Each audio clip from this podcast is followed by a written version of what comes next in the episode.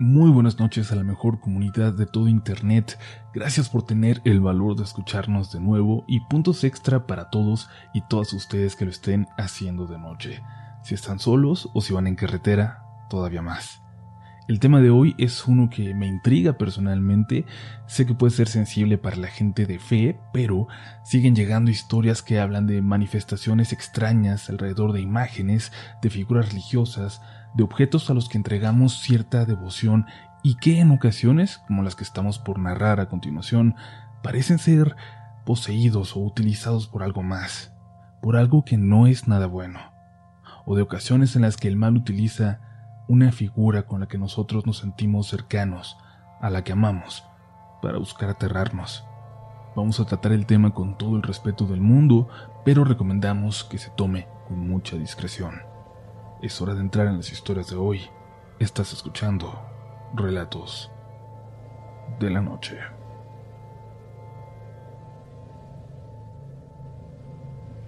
Hace algunos años, como cada Semana Santa, fui a visitar a mi familia a Ecatzingo, un pueblito del Estado de México con una vista privilegiada del volcán Popocatépetl. Mi familia, como es común en lugares como ese, es fervientemente católica, y fue por eso tan difícil para mí ir en aquella ocasión. Yo acababa de salir del closet con ellos, y aunque la mayoría me apoyaron y me dijeron que no iban a amarme menos por mi orientación, una de mis tías me pidió que no la fuera a visitar. Le dijo incluso a mi familia que cuando yo estuviera en la casa, ella no se iba a presentar, así que tenían que escoger entre ella o yo para pasar las reuniones que solíamos hacer esos días tan sagrados para nosotros. Yo, la verdad, daba por hecho que me pedirían que no fuera, pero fue mi papá el que me dijo que no dejara de ir, que la tía pudiera buscarse otro lugar donde la aceptaran con su maldad. A mi papá nunca le agradó mucho su cuñada, y bueno, que me haya tratado así fue la gota que derramó el vaso. Sí, a mi papá le costaba también aceptar mi orientación, pero jamás puso en duda que me amaba y que siempre sería parte de la familia. Sin embargo, en cuanto llegué a casa, me enfermé. Me dio fiebre, me sentía muy mal, como si tuviera algo encima de mí que me presionaba, que no me dejaba respirar.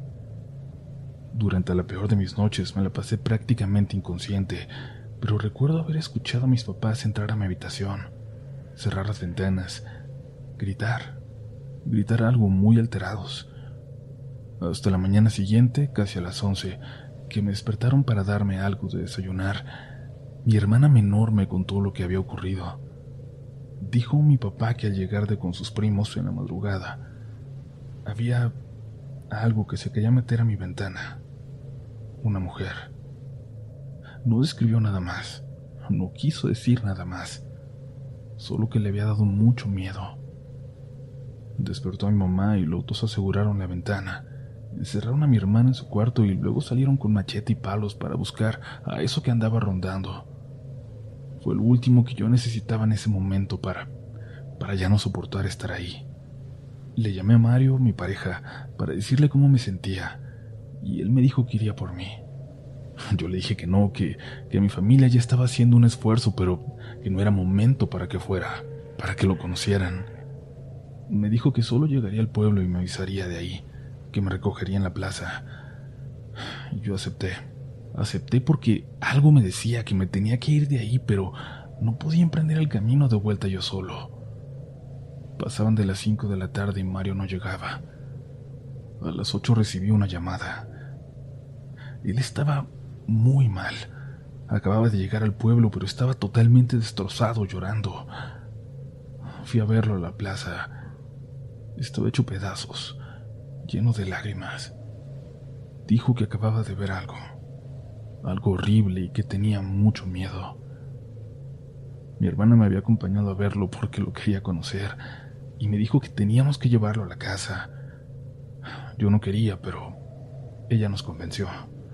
El impacto de ver a una persona así hizo que mis papás se preocuparan más por su bienestar que, que por todo lo demás. Hasta llegaron unas tías a rezarle. Algo había pasado, algo había visto y luego un poco más tarde, por fin nos lo pudo contar. Nos dijo que sintió que daba círculos en una parte del camino, que sentía que volvía y volvía a pasar por el mismo lugar, por el mismo árbol. El mapa del teléfono ya no funcionaba correctamente como, como si no pudiera ubicarlo. Así que decidió tomar un pequeño camino que se desviaba de la carretera después de haber pasado por donde mismo por tercera vez. Dice que a lo lejos, muy a lo lejos, pudo ver una figura volando del lado derecho del carro, flotando. Parecía que era una mujer. Pensó que era alguna especie de ilusión óptica. Ya estaba anocheciendo, así que bien podía ser otra cosa y él solo estar confundiendo aquello. Pero luego la vio acercarse, acercarse flotando en cuestión de segundos hasta ponerse frente a él, en el camino, apenas un metro del suelo, haciendo imposible que, que pasara en el coche sin tocarla. Así que se detuvo. Y él no quería, no podía verla a la cara, no podía levantar la mirada. Solo le veía los pies. Le daba mucho miedo que estuviera vestida como como una virgen, incluso con los mismos colores. Mario empezó a llorar. Solo quería salir de ahí, y justo cuando puso reversa listo para arriesgarse y escapar así por aquel angostísimo camino, notó unas luces en el retrovisor. Un carro que se aproximaba a él. Se sintió salvado, se sintió de nuevo en el mundo real y no en esa pesadilla en la que había estado esos últimos minutos. Volteó hacia el frente y vio aquella supuesta virgen flotando hacia atrás, alejándose. Antes de que se perdiera por completo en la oscuridad, le pudo ver el rostro. Estaba sonriendo. Su sonrisa le abarcaba la mitad de la cara, pero no tenía dientes. Su boca era un vacío negro. Esa cosa levantaba la cara hacia uno de los lados y dejó ver que debajo de su manto no tenía pelo. Mario entró en shock y cuando reaccionó ya estaba llegando al pueblo. Apenas, apenas tuvo fuerza para marcarme. Mi papá nos dijo entonces que eso era lo mismo que él había visto la noche anterior buscando cómo entrar a mi cuarto. Y nunca nos dijeron más. Y es algo que no quiero saber, pero sé que desde entonces ya no le hablan a mi tía, aquella tía supuestamente muy católica. Algo nos dice que, que ella tuvo algo que ver. Ella, ella podría ir a misa todos los días, pero no es una buena persona. Gracias por leer mi historia y perdón si a alguien le molestan tantos detalles personales. Es solo que creo que eran necesarios para comprender realmente esta experiencia.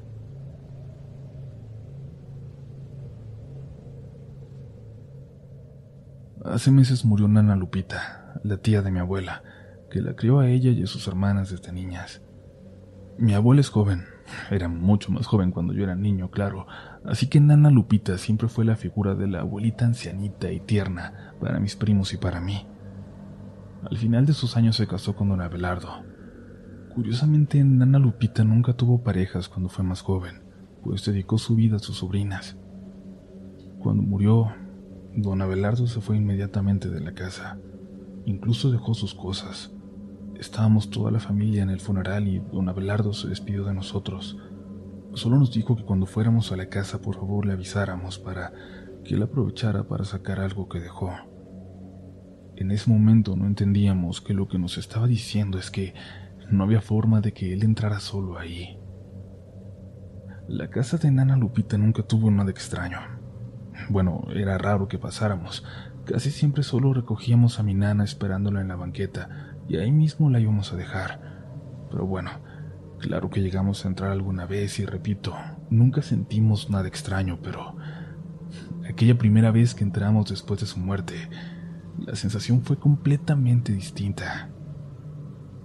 La casa era pequeña, de un piso, dos habitaciones, pero cuando entramos, sentimos que que no podíamos alejarnos mucho de la puerta, como si al adentrarnos lo suficiente ya no pudiéramos volver.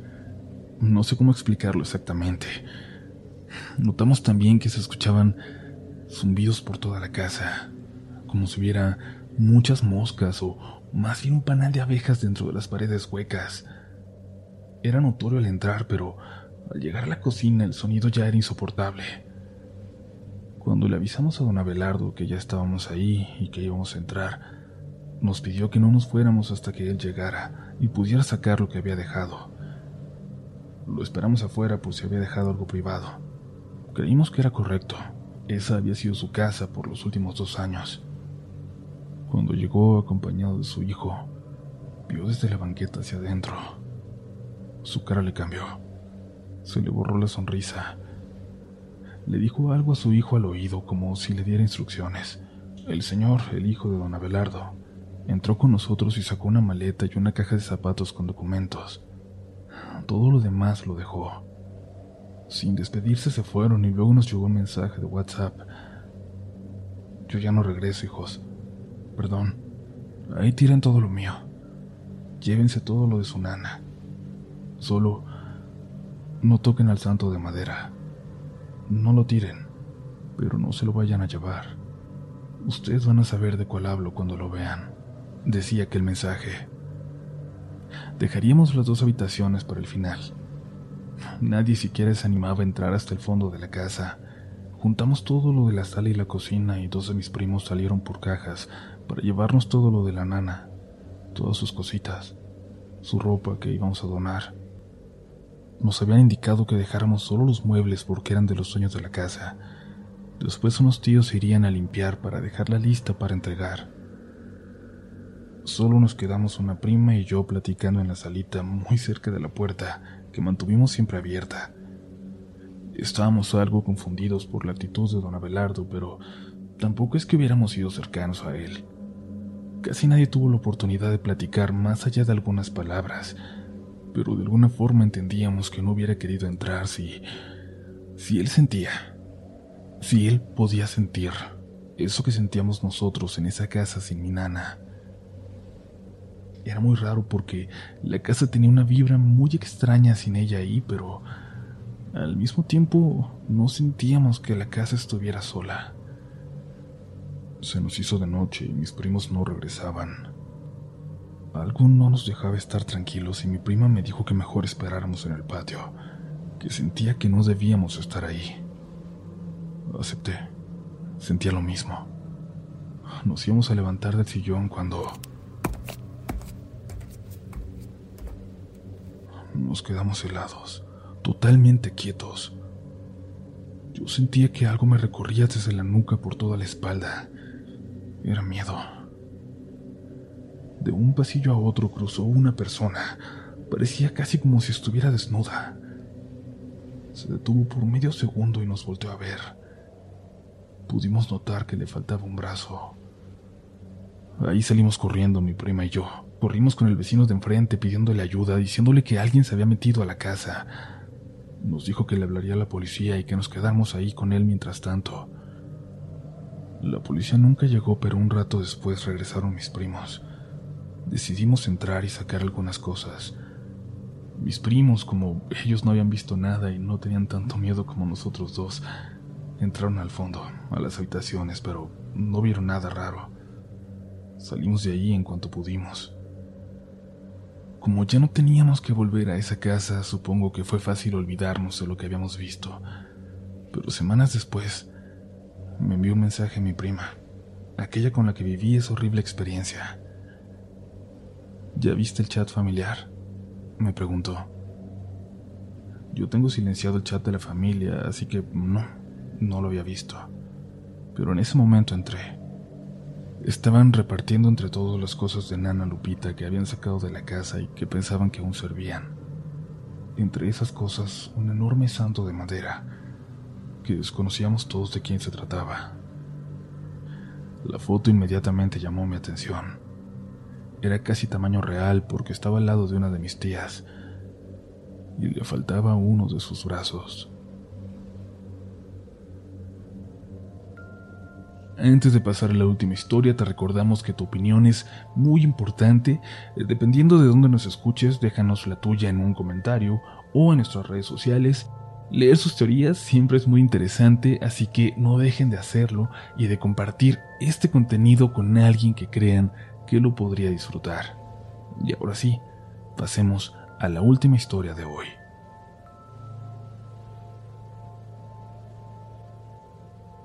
No sé si ustedes han visto aquel video famoso donde un conductor mexicano va a un cementerio y ve a lo lejos la figura de una niña.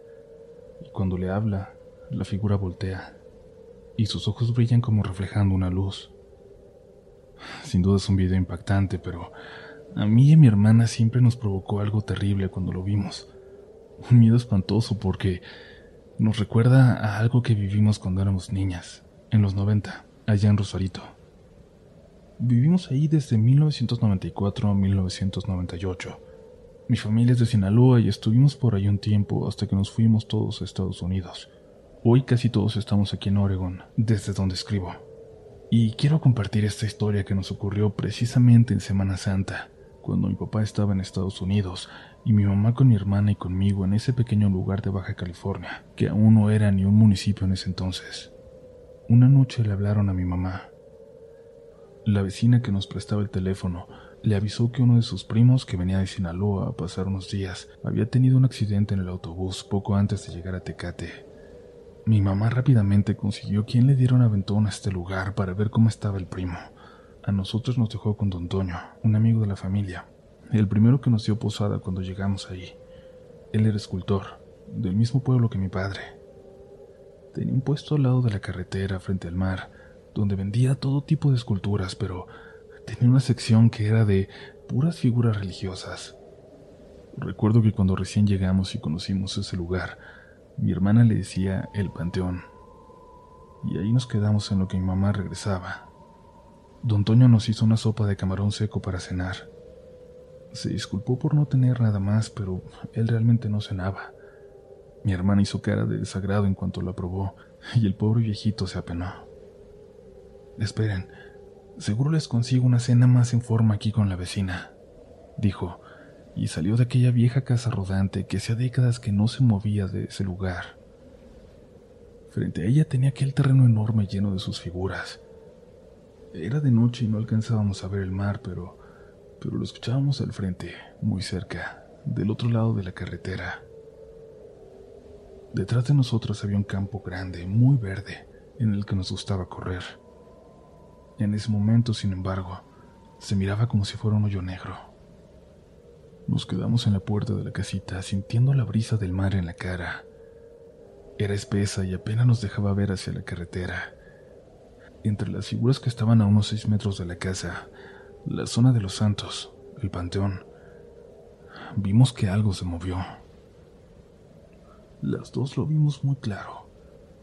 No podía ser don Toño que se había ido en la otra dirección y tampoco su perro, un pastor alemán que había salido detrás de él, como siempre, como si fuera su sombra. Mi hermana y yo nos asustamos, pero no tanto, porque nadie se metería a robar a casa de don Toño o a hacernos daño. Todo el mundo lo conocía. Todos lo querían y lo respetaban por ahí. Quizás habría sido un animal o una sombra nada más, provocada por la luz de un coche a lo lejos. Cualquier cosa podía haber sido. Quisimos pensar sin miedo. Así que nos acercamos hasta allá. Caminamos y revisamos entre aquellas figuras de Jesús, de la Virgen, de otros santos que no conocíamos, de ángeles, unos adultos hermosos y otros que parecían ser solo niños con alas, pero no había nada. Un grito de mi hermana detrás de mí me hizo voltear. Le pregunté si todo estaba bien. Ella se estaba tocando la cabeza. Algo me jaló el cabello, dijo. Detrás de ella un ángel de esos adultos. Parecía sonreír. Yo no estaba segura de que otra de esas figuras tuviera una sonrisa como esa. Era única. Algo no estaba bien. Tomé a mi hermana de la mano y nos fuimos hacia la casita siguiendo la luz de aquel foco dentro de ella, apenas visible entre la niebla. Le dije que se metiera y yo me quedé en la puerta. No podía dejar de ver hacia allá, hacia los santos. Al lado de la puerta había un foco rojizo que parpadeaba cuando se encendía. Lo solía poner don Toño a veces en la carretera, sobre todo en noches como esa, donde había tanta niebla. Por alguna razón lo prendí. Lo apunté hacia la zona del panteón a ver si había algo por ahí, cerca del ángel sonriente.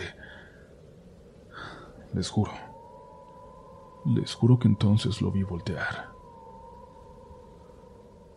Aquella figura se movió, se giró y sus ojos resplandecieron. Aventé el foco al piso y se quedó parpadeando.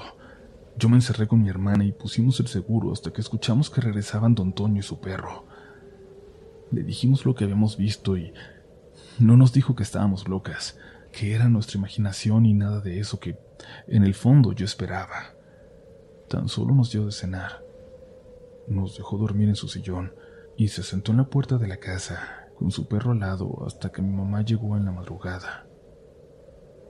Despertamos como a las cuatro cuando llegó. Semanas después por fin fue mi papá a pasar unos días con nosotras. Se fue a platicar un rato con don Toño. Cuando regresó nos dijo de lo más divertido que al pobre viejo le habían robado una figura.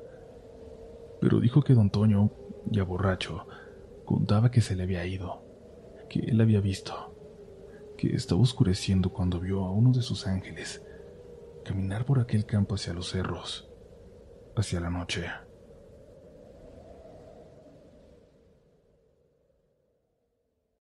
¿Quieres regalar más que flores este Día de las Madres?